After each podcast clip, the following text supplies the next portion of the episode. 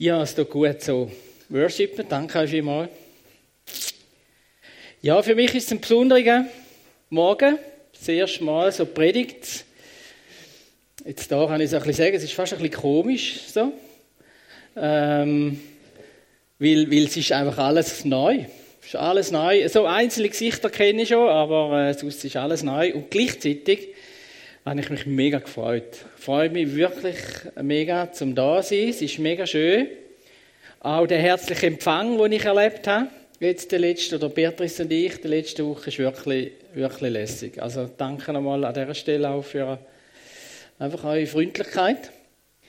Und ähm, ja, im Blick auf, auf heute habe ich mich dann natürlich gefragt, was predigt man das erste Mal? Was predigen wir, wenn wir das erste Mal predigen? Im Wissen, dass so das erste Mal predigen schon etwas ist, wo recht kann bleiben kann. Vor allem, wenn es nicht gut kommt. Man sagt also, es gibt keine zweite Chance für den ersten Eindruck. Schon ein bisschen so. Genau. Was predigen wir da? Die einen haben mir ein bisschen gesagt, ja, ähm, Du musst einfach deine besten Predigten dafür holen, wo du, am meisten Lob bekommen hast und so. Dann würde ich sagen, ja, pff, sind alle? Nein, nein. Ähm, nein, nein, aber äh, eben, die meisten haben mir dann so gesagt, red, was dir auf dem Herzen ist. Und mein Anliegen ist nicht nur heute, dass grundsätzlich so, was Gott mir aufs Herz gelegt hat, was sein Herz ist für uns. Und ähm, da ist mir relativ schnell der, das Thema respektive die Reihe, also heute und das nächste Mal, so ins Herz geflogen, nämlich der Erwartung, da ist mehr. Es ist mehr. Gott hat mehr parat als bisher. Gott hat Neues parat. Jetzt, das ist eigentlich nichts Neues, weil in der Regel ist es so, dass gerade bei Neuanfängen hat man ja die Erwartungen. Also, wo wir die neue Wohnung im Besitz genommen haben oder in Aussicht haben, haben wir gedacht, ja, jetzt in dieser Wohnung ist dann die Stube grösser, äh, hat weniger Käfer äh, oder was auch immer. Wenn wir, wenn wir einen Neubau dann noch einmal haben, ist ja die Erwartung auch, oder? Denke ich, oder? Dann haben wir mehr. Äh, dann haben wir mehr Platz. Wir haben mehr zu putzen. Ah, das ist ja negativ. Äh, wir haben mehr Möglichkeiten und so weiter, oder? Aber mein grosses, tiefe Anliegen ist jetzt nicht nur die Äußerlichkeit oder die Erwartungen, die man hat, wenn etwas Neues anfängt, sondern die grundsätzliche Erwartung, Gott hat noch mehr für uns bereit. Ich habe eine Geschichte, wo mich äh, vor Jahren mal berührt hat, im Buch, in dem Büchlein zum Thema Jabez. Jabez ist eine biblische Person, ist so ein Segen vom Jabez-Segen. Und in dem Büchlein hat es ziemlich am Anfang so eine Geschichte, eine Parabel ist eigentlich, wo ich sehr treffend finde für das Anliegen. Und zwar ist es der Parabel so, dass der Mr. Smith kommt in den Himmel und er wird durch den Himmel durchgeführt, wird ihm alles zeigen. Und es ist einfach alles goldig, alles ist wunderbar, alles ist herrlich, alles ist einfach himmlisch, oder? Und dann mitten in dem, dem Himmel hat es eine riesengroße Schür gehabt. Und der Mr. Smith hat mit dem Engel da zugeschaut, wie Leute eingegangen sind, fröhlich gespannt und briekend rausgekommen sind. Im Himmel. Und dann fragte mich das Miss natürlich, ja, was, was ist da los, oder? Wieso brillen die, die Leute und so? Und dann sagt er, in dieser riesigen Schür, fast unendlich großen Schür, sind alle Päckchen, alle Segnungen noch eingepackte Päckchen, die er parat hat für die Leute, für uns. Und wenn die Leute in die Jury gehen und sehen, regalweise voll Päckchen, voll Segnungen, wo Gott eigentlich parat hat für die Person, wo wir nicht abgeholt haben, wo wir nicht aufgemacht haben, wo wir uns nicht gesehen haben und dann gefunden haben und so. Und das macht ihn wie traurig, oder? Und ich finde, die, die Parabel ist so, so treffend für das, dass Gott sich sehnt danach, uns zu segnen und das nicht bloß mit äußerlichem Segen, sondern vor allem mit geistlichem Segen. Mit himmlischen Sachen. Er sehnt sich danach und wir holen ganz viele Sachen nicht ab. Wir rechnen zum Beispiel nicht damit, wir beten nicht dafür, wir, ähm, wir haben keine Erwartung an Gott. Oder er sagt uns Sachen, gibt uns Sachen aufs Herz und wir tun es nicht. Alles könnte Segnungen sein, er eigentlich parat für uns.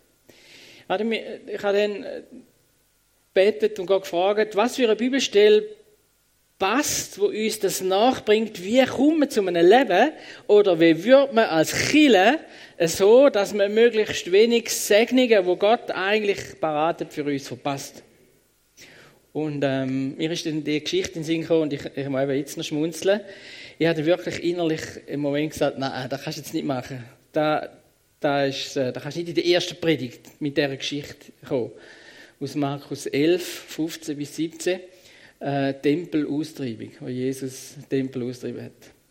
Aber ich habe gesagt, ich mache das, was Gott mir aufs Herz leitet, darum lese ich die Bibelstelle. Ähm, einfach mit dem Anliegen, dass er das nicht koppelt jetzt an mich, was am Anfang steht vor allem. Also ich lese uns, ähm, es ist aus dem Neuen Leben, 11, 15 bis 17. Als sie wieder nach Jerusalem kamen, also Jesus und Jünger, ging Jesus in den Tempel und fing an, die Händler und die Leute, die bei ihnen kauften, hinauszutreiben. Er stieß die Tische der Geldwechsler und die Stände der Taubenkäufer um und ließ nicht zu, dass weitere Waren durch den Tempelhof getragen werden. Er fuhr sie an, in der Schrift heißt es, mein Haus soll ein Ort des Gebets für alle Völker sein. Aber ihr habt eine Räuberhöhle daraus gemacht. Also, ich muss auch in dem Gottesdienst deutlich sagen, ich habe nicht den Eindruck, und ich will, dass das nicht bleibt, dass wir eine Räuberhöhle da wären, als Neuland. Ich habe es bisher nicht so erlebt. Ich hoffe, dass das nicht so ist. Äh, und ich denke so nicht, mir geht um den anderen Punkt, wo Jesus da der, eigentlich im ganzen Volk äh, sagt, mein Haus soll ein Ort des Gebets für alle Völker sein. Nicht nur für die Juden übrigens, Klammer zu.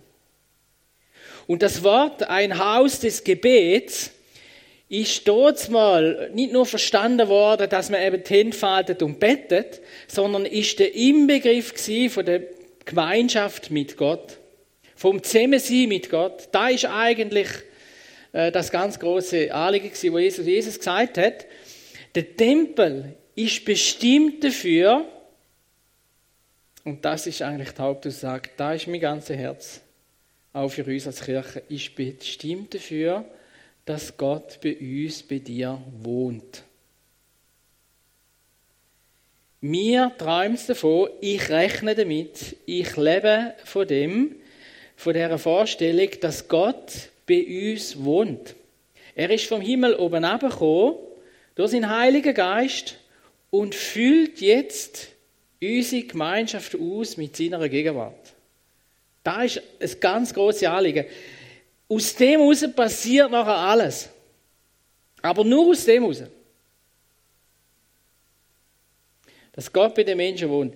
Der Johannes Hartl hat das einmal in einem das war, Facebook-Eintrag von einer Predigt, die er hat. Das finde ich sehr gut formuliert. Er hat gesagt, es gibt genau eine Sache, die die Kirche attraktiv macht. Die Gegenwart Gottes. In allen anderen sind politische Parteien, Rockkonzerte oder Erlebnisparks besser. Und Bill Johnson, er hat äh, gesagt, das ist auch ein Prediger von Amerika, er hat das, das schon, schon vorher, schon länger, äh, auch gut auf den Punkt gebracht und fast noch ein bisschen weitergeführt. Er hat gesagt, die Welt hat das Anrecht, durch uns Gott zu begegnen. Die Welt hat das Anrecht, durch uns Gottes Gegenwart zu erleben, respektive Gott zu begegnen. Und ich finde da eine mega starke ähm, Aussage. Und wenn man, wenn man das sich so vorstellt, dass eben Gott bei uns wohnt, dann schließt das ein paar Sachen aus, wo, wo, wo nicht richtig laufen und sehr oft, vielmal nicht richtig laufen. Wenn Gott bei uns wohnt, dann sitzen wir als Kind vom Tisch vom himmlischen Vater. Und das schließt aus, respektive, da ist mehr, das Reich Gottes Gemeinde, ja, jede Form von Gemeinschaft von uns Gläubigen ist mehr als nur eine Veranstaltung. Es ist mehr, wenn nur, dass wir uns treffen und äh, einen Gottesdienst planen und durchführen. Das Reich Gottes ist mehr, wie nur eine Veranstaltung. Bei den Hochzeiten, ab und zu Beerdigungen, ist es meistens so, oder meistens eigentlich auch Beerdigungen, dass Leute auf mich zukommen und sagen, es ist jetzt richtig schön in den Gottesdienst, es ist schön, wieder mal in der Kirche zu sein. Und ich denke für mich dann immer, da ist bei weitem noch nicht Chile an sich nur ein Gottesdienst, oder nur eine Hochzeit oder nur eine Abdankung. Da ist noch lange nicht Chile. Und jemand anderes ist mal auf mich zugekommen, ist, äh, ist jemand Älteres gewesen und hat, ähm, hat ist ein, zwei Mal in unserem Gottesdienst gewesen, und dann hat er gesagt, mir gefallen, mir gefallen euer Gottesdienst nicht. Und er hat gefragt, ja, warum gefallen sie dir nicht? Er hat gesagt, eine Kirche eine richtige Kirche hat einen Glockenturm, eine Glocke und eine Orgel. Und er hat definitiv gesagt, ich komme nicht mehr, weil mir gefällt die Kirche nicht. Und dann ist er dann so weggelaufen und als er dann schon, schon weg ist, habe ich für mich gedacht, ich hätte mir gern gesagt, da ist im Fall nicht Kirche. Kirche ist viel, viel mehr. Kirche ist dort, wo, wo ähm, ja, im Gottesdienst ist, findet auch Kirche statt. Aber Gott wohnt nicht nur im, einem Gebäude, wo es einen Glockenturm und eine Glocke hat. Chile ist überall dort, wo wir sind.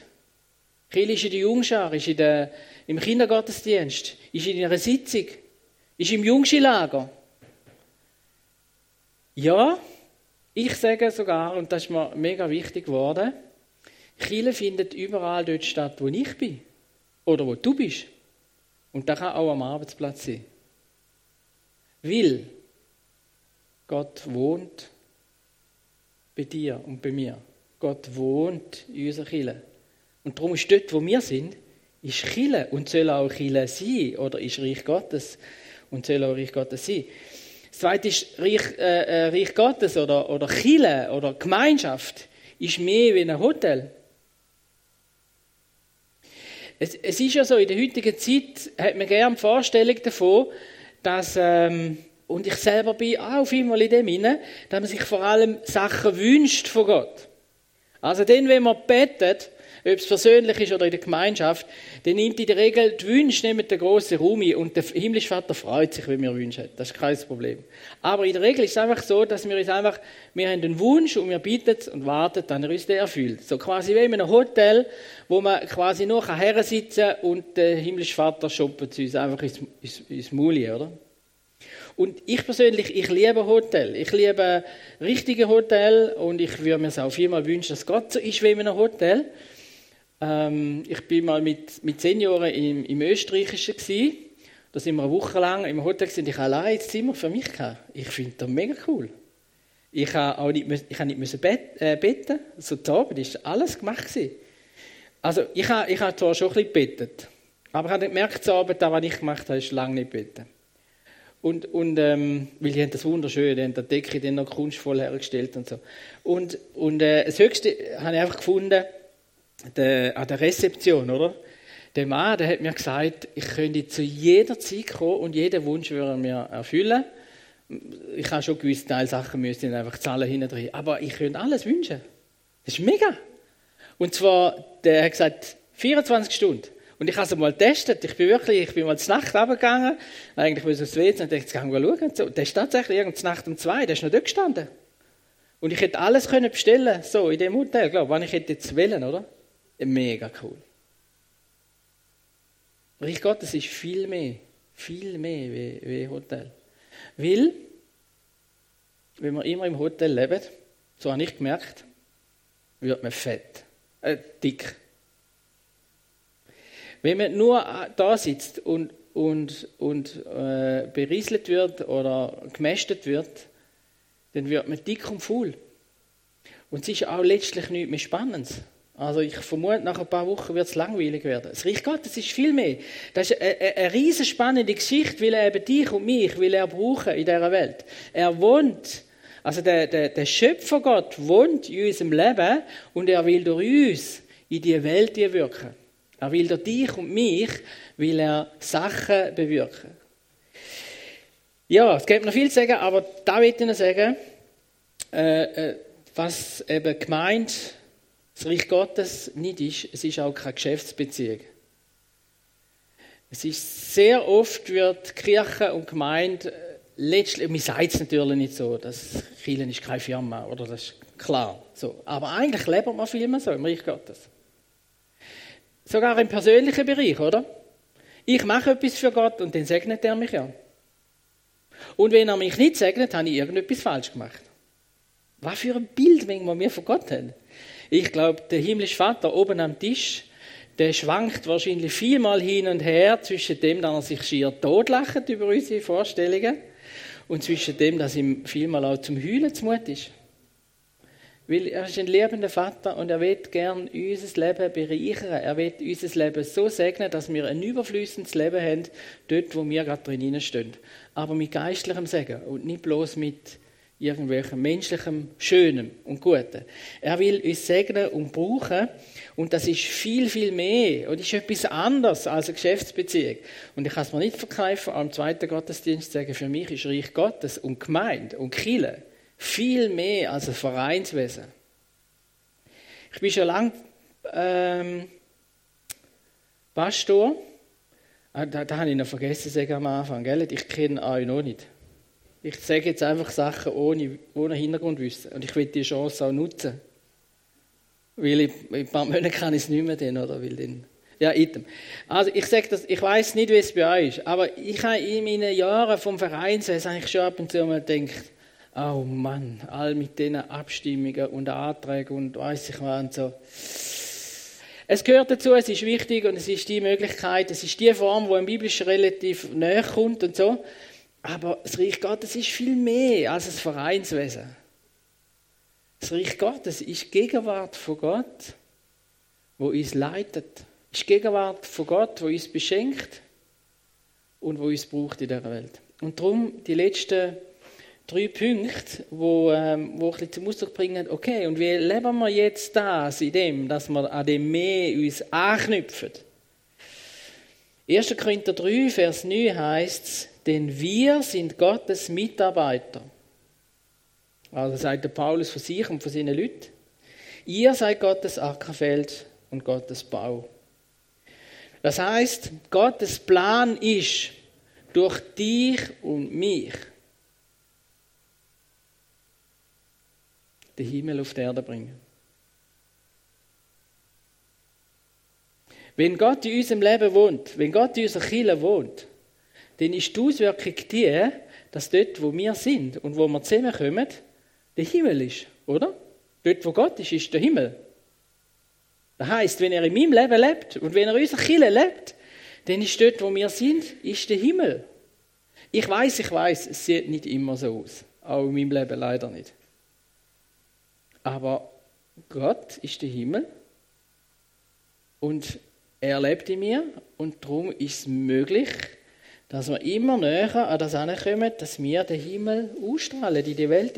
Weil er will uns immer wieder neu beschenken. Er zählt nicht unsere Fehler, sondern er will uns immer wieder neu beschenken. Und er beschenkt uns ständig, sekundenmäßig, im Sekundentakt mit dem, dass er dir und mir zuspricht, wenn du an mich glaubst, dann bist du ein Kind von mir. Du bist ein Königskind, du bist eine Prinzessin oder du bist ein Prinz von meinem Blut, von meiner DNA. Und mit mir zusammen kannst du den Himmel auf die Erde bringen. Das ist seine Aussage, wo er uns, das größte Geschenk, wo in, der, in dem Schopf innen ist, wo er uns auch immer wieder neu beschenkt. Aber er beschenkt uns auch mit, mit Fähigkeiten, ganz unterschiedlicher Natur, aber auch nicht nur mit Fähigkeiten wie Handwerk und wie gescheit reden oder was auch immer, sondern er beschenkt es vor allem mit geistlichen Fähigkeiten, dass das, was wir machen, göttliche Auswirkungen hat. Dies Wort hat göttliche Kraft im Namen Jesus. Wenn du jemanden segnest, erlebt jemand anders den Segen von Gott. Wenn du jemandem Frieden zusprichst, erlebt der andere Frieden. Oder wenn du bettest um Heilig, kann es passieren, dass jemand anders gesund wird. Ja, es eben schon, schon, schon gesagt, im ersten Gottesdienst, ich habe, äh, vorletzte Woche ist, glaube ich, hätte ich für jemanden fremd können, wo mir erzählt hat, sie krank so hätte ich können um Heilig beten. Und ich habe es nicht gemacht. Ich weiß auch nicht, warum nicht. Ich bin die gesehen und habe gedacht, du bist so ein Lappi. Du hättest Gelegenheit gehabt. Vielleicht hätte Gott da geheilt und du hast nicht betet. Ärgere mich heute noch. So. Dass wir das nicht vergessen. Durch dich und durch mich wird, äh, wird Gott etwas machen. Und das Zweite, ähm, es ist Gottes Werk. Das ist ja auch das Coole.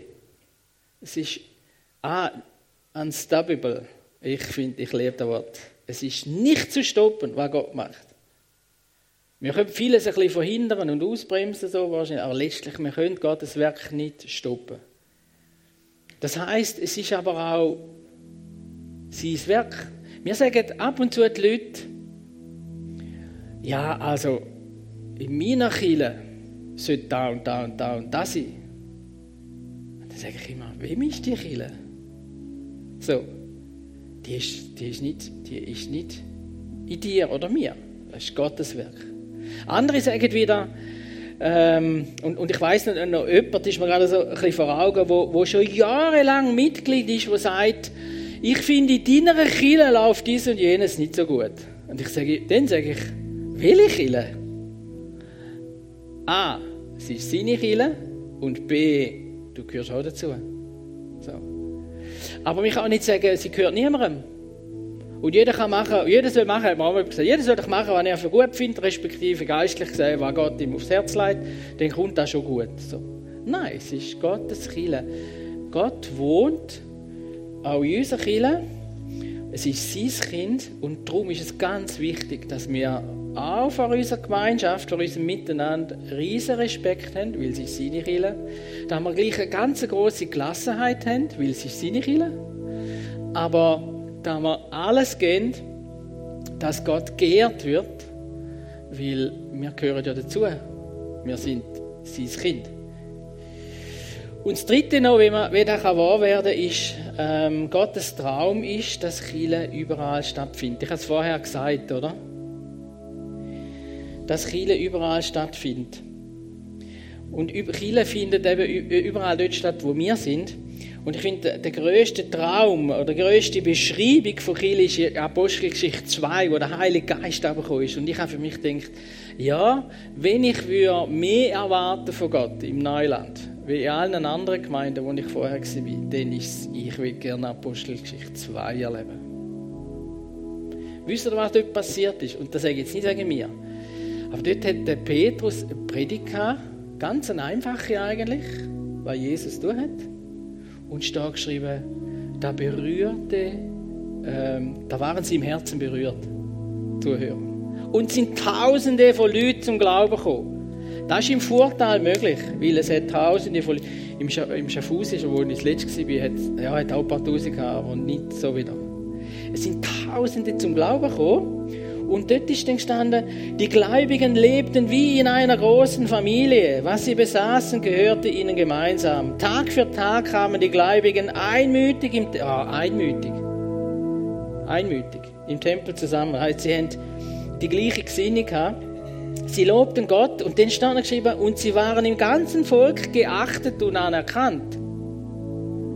Die Gemeinde wuchs mit jedem Tag, weil der Herr viele Menschen rettete.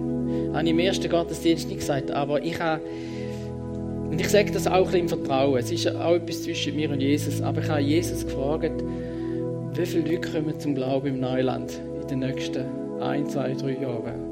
Und plötzlich habe ich den Eindruck gehabt, dass Jesus also ich einfach so einen Eindruck gehabt, dass er wirklich sagt, ja, wie viel willst denn du? Und dann ist mir in den Sinn gekommen, Abraham hat auch mal da mit, dem, mit Gott gefeitet dort, oder? Wenn nur 50 Sodom und Gomorra Christen leben, dann bringt das nicht um, oder? Das war ein umgekehrtes Ding. Noch 40, noch 20, noch 10. Wirst du sicher nicht umbringen. Ich denke, was soll ich jetzt Gott sagen? Wie viel ich mir wünsche? so ein realistisches Herz sagt, ja, eineinhalb Jahre jemand, oder? Wäre doch cool, wenn eineinhalb Jahre jemand zum Glauben kommt. Zwei Leute im Jahr. Hey, wenn, ich, wenn du könntest mit Gott direkt reden, jetzt. Und Gott würde sagen, okay, ich gehe auf das ein, was du sagst. Was würdest du ihm sagen? Ich habe eine andere Zahl gesagt wie alle halbe Jahr. Irgendwann löse ich es vielleicht auf. Ich habe eine ganz große Erwartung an Gott. Ganz große. Er will ganz Großes tun, durch dich und durch mich und durch uns als Kinder. Und wisst ihr warum? Weil er in unserer Mitte wohnt. Amen. Ich darf noch beten. Vater im Himmel, ich danke dir von ganzem Herzen. Ich finde es so etwas von großartig, von herrlich, dass wir, auch wenn wir es nicht sehen und manchmal auch nicht spüren, dass wir dürfen wissen, du wohnst in unserer Mitte. Und du wohnst in meinem Leben. Er wohnt in deinem Leben. Er wohnt in deinem Leben, auch wenn du ganze Sachen hast, die noch nicht so himmlisch sind. Und das ist einfach herrlich. Ich danke dir, Gott, dafür. Ich bitte dich, dass du uns verzeihst, wo wir die Segnungen, die du für uns parat hast, gar nicht abholen, weil wir nicht beten drum, weil wir nicht hören auf das, was du uns willst sagen auch unter der Woche. Weil wir manchmal auch nicht gehorsam sind und das tun, was du uns Herz leist. Danke, dass du uns vergisst. Und danke, dass du nicht zählst, wie viel wir damals nicht gemacht haben, sondern dass du über dich, über jeden freust, wo wir hören und auch tun. Und Herr, du weißt ganz genau, was für eine Segnung jedes von uns jetzt braucht. Ich kann mir vorstellen, dass die einen von uns die Segnung brauchen von einem Neuanfang. Einfach dich neu zu erleben. Echt erleben, Gott. Da will wir. Und für alle die, die sich das wünschen, sagt doch das jetzt, Jesus. Und ich bete gerade für dich. Jesus sieht dein Herz und deine Sehnsucht, deinen Wunsch nach einem Neuanfang. Und er will ganz neu mit seiner ganzen Gegenwart bei dir wohnen. Er kommt zu dir, in dein Herz, in dein Denken, in dein Leben, in deinen Alltag. Und er freut sich, mit dir ganz neu unterwegs zu sein. Danke, dass du mit uns bist. Es ist einfach mega. Amen.